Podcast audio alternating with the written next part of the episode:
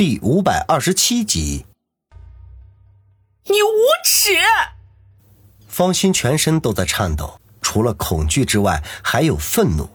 他的一只手这会儿已经伸到了包包里，正犹豫着要不要给王宇打电话。这个时候，他应该正和何梅亲热呢吧？我给你一分钟的考虑时间。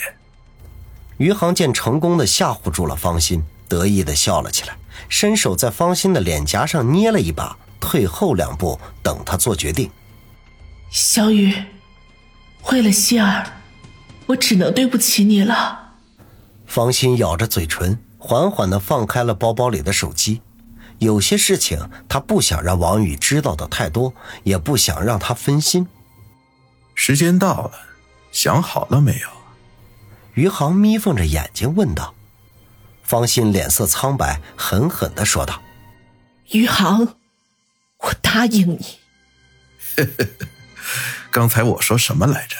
就知道你会答应的。给玉溪发条短信，告诉他今晚不回家了。不用了，随便你。”余杭转身向前走。方心犹豫了一下，默默的跟在他的身后。王宇正在何梅身上努力耕耘着，放在茶几上的手机忽然就响了起来。他起初没有理会，可是手机不停的响着，聒噪的铃声差点让他痛失荆州。何梅在他胸口轻轻捶了一下，说道：“先去接电话，一会儿我们再继续。”王宇低头亲了她一口。歉意的说道：“那我先接电话。”何梅嗯了一声。王宇离开他的身子，转身抓过诺基亚老爷机，见电话是姚远打来的，他心中不由得一愣。姚远绝对不会平白无故的打电话过来，肯定是出了什么事情。当下深吸一口气，按键接通。王宇，我看见方心被一个三十多岁的男人带走了，我不确定他们有什么关系。不敢轻易出手，他们现在进了方心家附近的一家一家宾馆。不过看方心的样子，有些不太情愿。姚远不等王宇开口，就开门见山。王宇微微一愣，不禁问道：“老姚，你是怎么遇到欣姐的？”我今晚住在紫霞大小姐在这里的家。姚远沉声说道。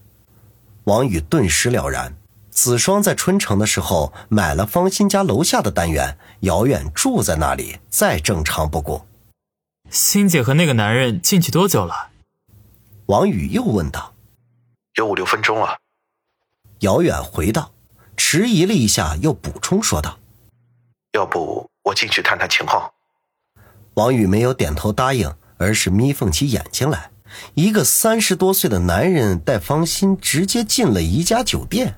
这个男人九成九就是余杭，他已经从方心那里敲诈到了不少钱，这次又会有什么企图呢？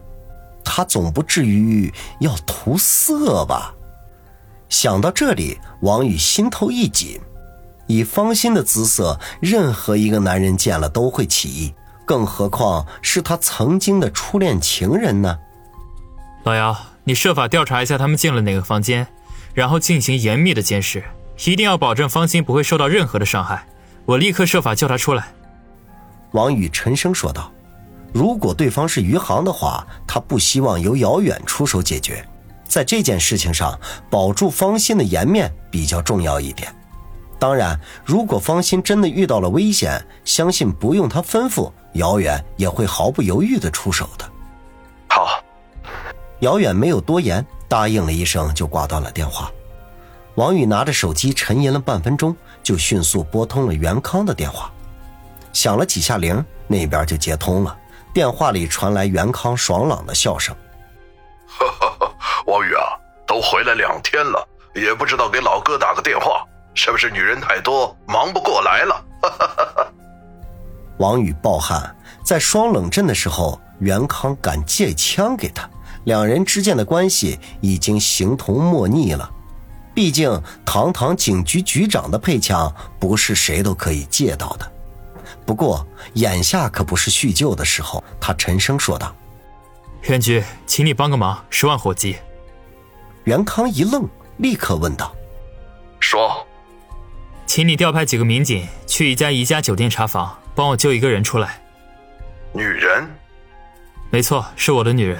这件事情我不方便出面，所以请你帮忙。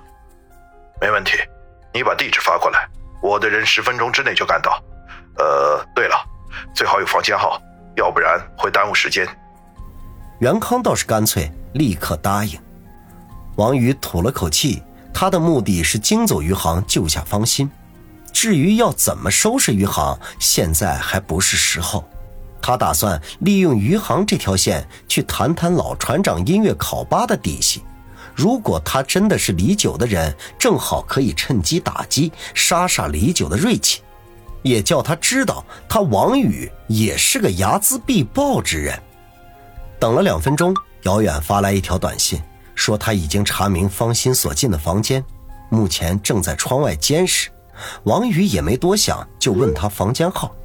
姚远回了一条，说是在十一楼。王宇这才张大了嘴巴，真不知道姚远是怎么在十一楼窗外监视的。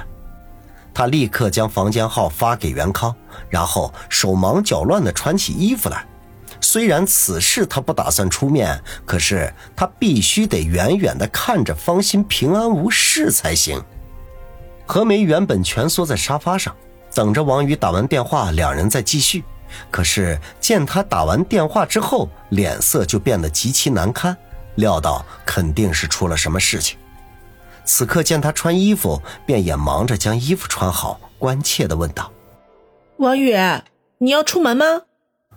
王宇嗯了一声，歉意的说道：“何梅，对不起，事情紧急，我现在必须要出去。”何梅点点头，迟疑了一下，说道：“要我跟着去吗？”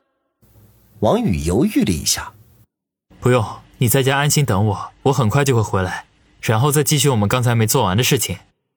何梅脸颊一红，白了他一眼，说道：“赶紧去办正事吧。”王宇这会儿已经把衣服穿好，心中对何梅有些歉意，便低头亲了她一口。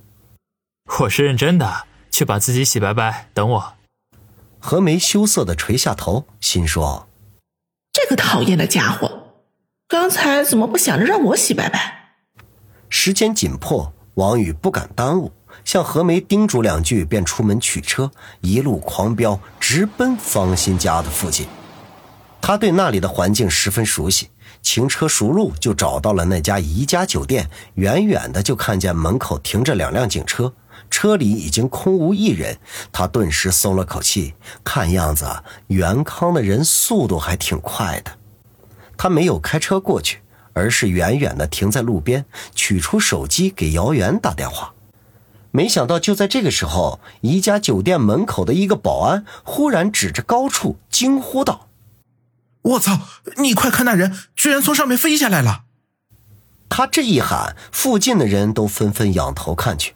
有人说道：“哎呦，我看着怎么像是跳楼呢？”